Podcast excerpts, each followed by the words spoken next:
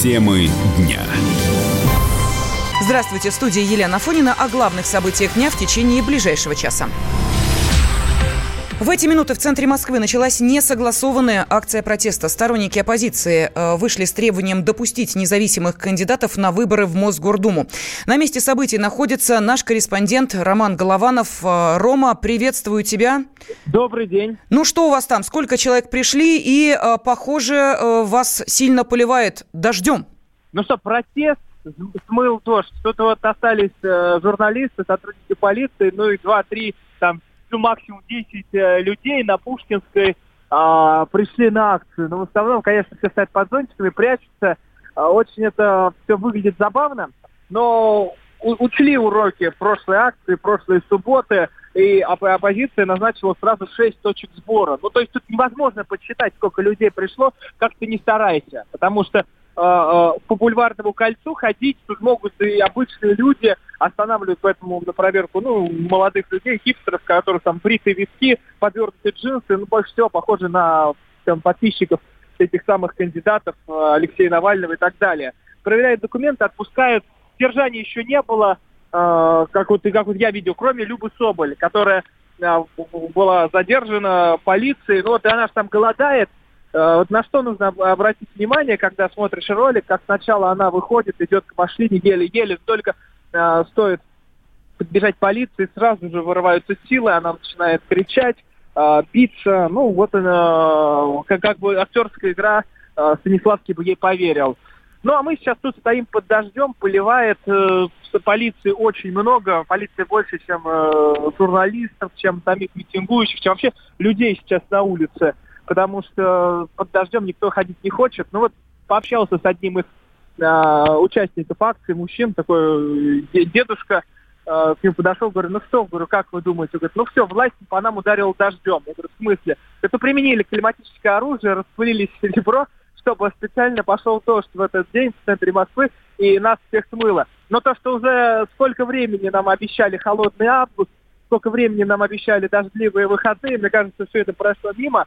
И вот когда общаешься тут с людьми, ну, где-то вот послушал разговоры полицейских, ну, стоять тут особо никому не хочется. Я думаю, сами ребята, которые здесь собираются, бегущие, тоже не особо кайфуют от этого, потому что мерзнуть под э, таким уже осенним да, э, ветром, который прям до косточек тебя э, пробирает, и мог быть под этим дождем, но это такое обычно, вот я как 1 сентября шел в школу, там мог ливануть такой дождь, и уже сразу настроение на нуле. Но ну, Ром, скажи, пожалуйста, самое. а может быть, э, все-таки не погода? Может быть, э, люди вняли голосу разума? И если э, столичные власти разрешили в следующие выходные провести санкционированную акцию, то, может быть, люди как раз подумали, а зачем в таком случае подвергать себя определенной опасности ответить за несанкционированную акцию, если можно то же самое сказать в следующие выходные, и тебя услышат? Лет...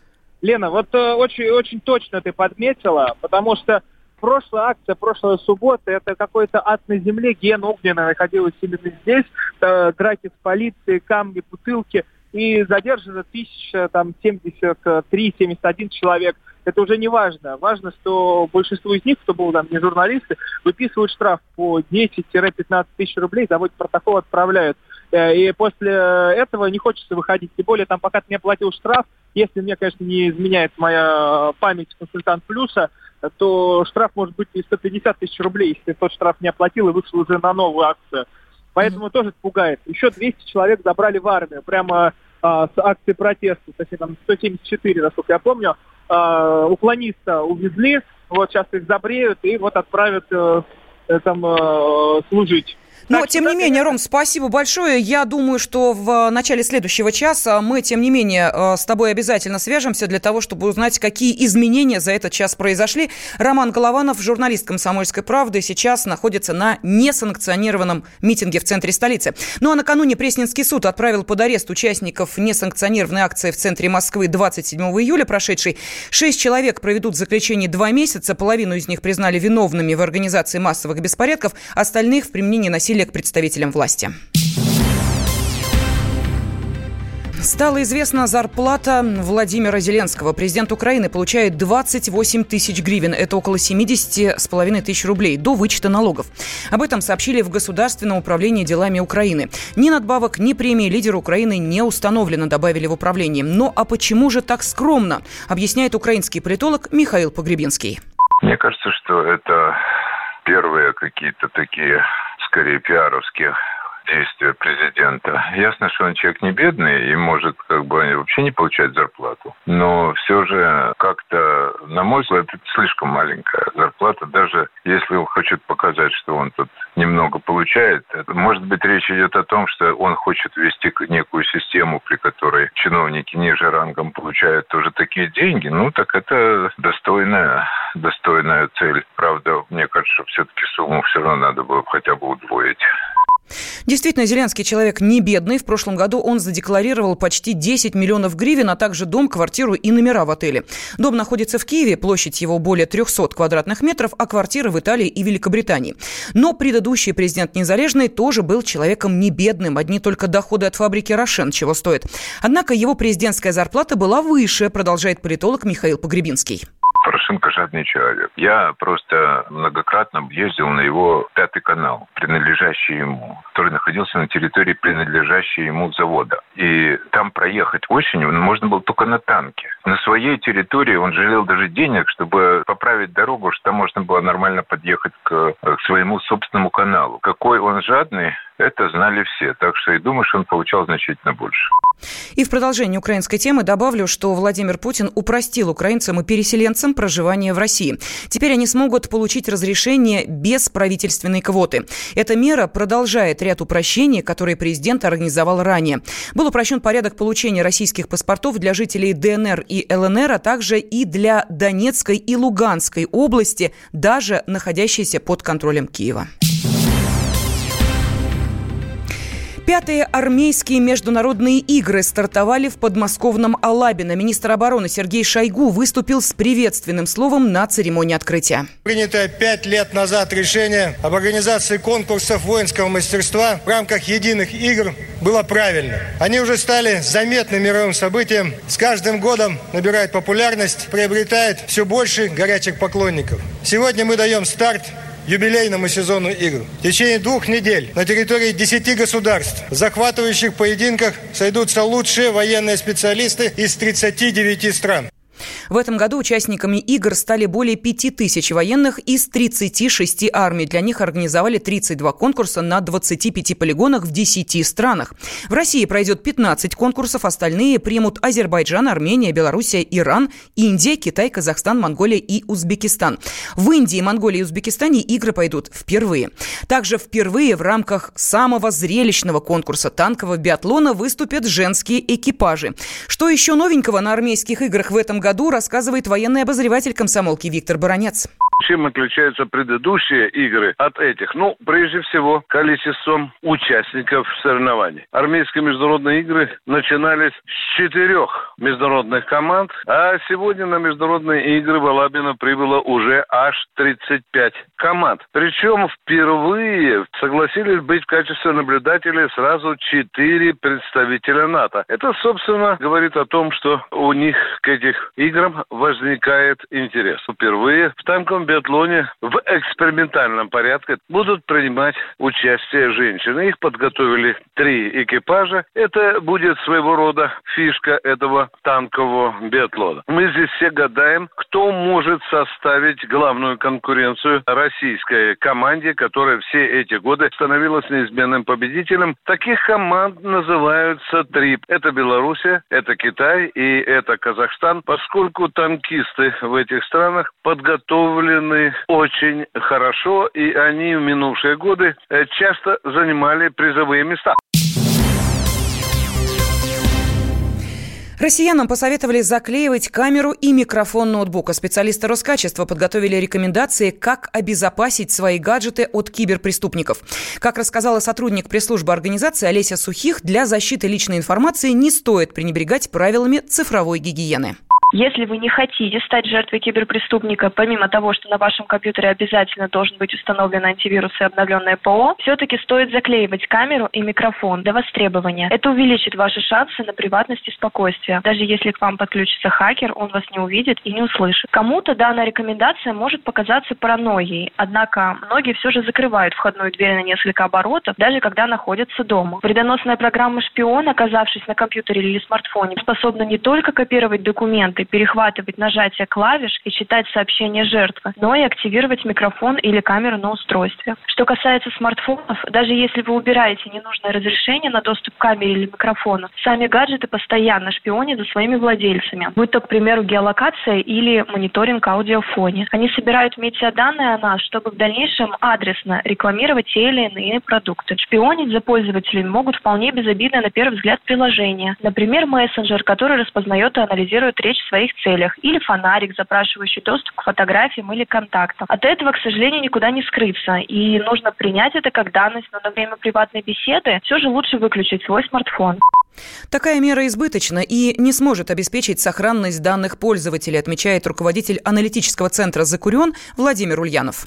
С одной стороны, действительно есть люди, которые заклеивают камеру и микрофон. С другой стороны, это рекомендация, которая вот где-то на грани безумия. В условиях, когда мы постоянно ну, используем смартфон, самую камеру и микрофон, во-первых, это неэффективно будет. Ну, заклеили микрофон, он все равно не отключился. Если нужно, чтобы микрофон никакие звуки не записывал, просто надо прям вырвать проводами из платы, вот тогда он не будет записывать. А если мы просто его прикрыли, все равно, да, безусловно, он записывает меньше звуков, но все равно он их собирает. То, что касается камеры, можно и камеру заклеить. Но опять же, поймите, если там мы говорим о серьезных угрозах безопасности, если какая-то программа шпиона или кто-то хочет конкретно следить за человеком, то, конечно же, на смартфон установят такие программы, которые будут под контролем не только вот эти там камеру и микрофон, но и фактически все каналы коммуникации, социальные сети, мессенджеры. Причем, я думаю, что большинство людей, особенно в последнее время, все-таки больше используют мессенджеры, те же самые, чем смс или голосовую связь. Поэтому с точки зрения безопасности, ну, если мы говорим о серьезной безопасности, лучше, наверное, отказаться от смартфона и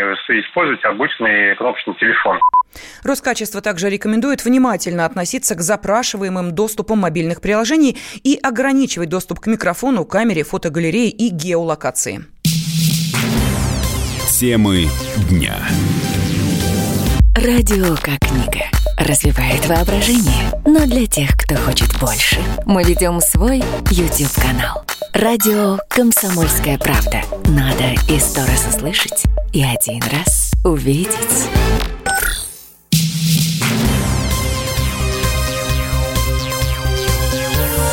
Темы дня студии Елена Фонина. Лишь 3% россиян добровольно страхуют жилье, выяснили в Левада-центре. Полис есть у 7% населения, но половина из них приобрели его по требованию банка, который выдал ипотеку. Опрос также показал, что квартиры страхуют реже, чем частные дома. При этом с коммунальными бедствиями сталкивается каждый третий россиянин. В основном это потопление, кражи или пожары.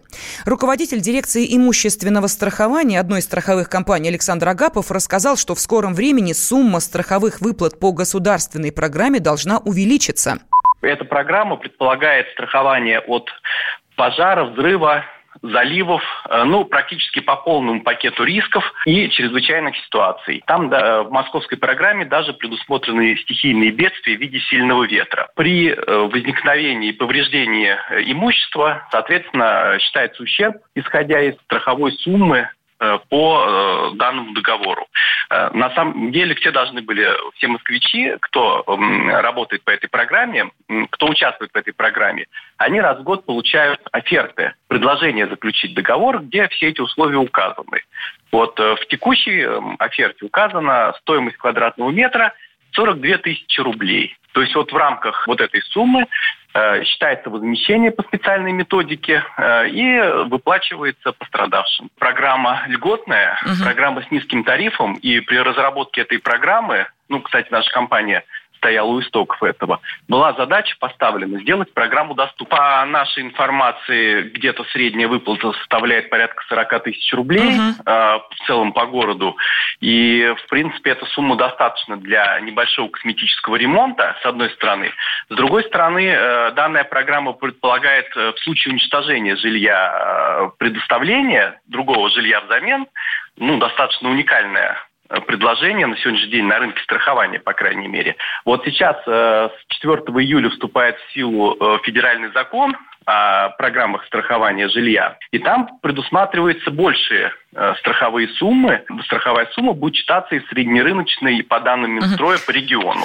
Даже когда будет реализована вот эта программа государственная, всегда у э, граждан останется возможность достраховать э, свое жилье. И действительно, э, в соответствии с действующим законодательством, собственник жилья несет риск гибели и повреждения имущества. И вообще говоря, конечно, надо страховать. С 4 августа в силу вступает закон о страховании жилья о чрезвычайных ситуациях для регионов. Новая строчка появится в платежках за ЖКХ. Сезон дынь и арбузов открыт. В Москве заработали бахчевые развалы, в столице их будет около 230. Ключевые регионы поставки в этом году – Краснодар, Астрахань, Волгоград, Ростов-на-Дону и Дагестан. Стоимость килограмма арбузов варьируется от 20 до 84 рублей. Дынь – от 50 до 180 рублей за килограмм в зависимости от сорта. Как выбрать самый сладкий арбуз, рассказывает Виктор Лосько, заведующий лабораторией бахчевых культур НИИРИСа первую очередь, конечно, постукивать надо по звуку. Если слишком глухой такой, пустой, значит, он уже перезрел. Или долго лежит, и началось уже ослизнение мякоти. Если слишком звонкий такой, значит, еще и зеленоватый. Ну, как правило, зеленоватый никто не рвет на поле. Там по внешним признакам выбирают спелый арбуз. Матовый, не глянцевый. Матовый – это тоже биологическое дозревание такое происходит. Плодоножка, говорят, она сухая. Но дело в том, что она может высохнуть от того, что уже давным-давно был сорванный поэтому мы же не знаем, как она высохла. Это на плети, когда он был еще на растении, или же это в процессе того, пока его везли месяц, он где-то там болтался, его довезли. Поэтому на плодоножку не стоит. Небольшое пятно желтое, яркое, причем оно должно быть таким, на котором лежал арбуз. По разрезу есть такое понятие вторичный рост, обильные осадки сработали. И когда разрежете, то прикорковый слой мякоти, он прям четко, ярко выражен, что он более бледный. Прям границу будет видно. Это говорит о том, что вторичный рост начался. Когда начинается вторичный рост, естественно, для роста растения в большом количестве требуют к себе нитраты.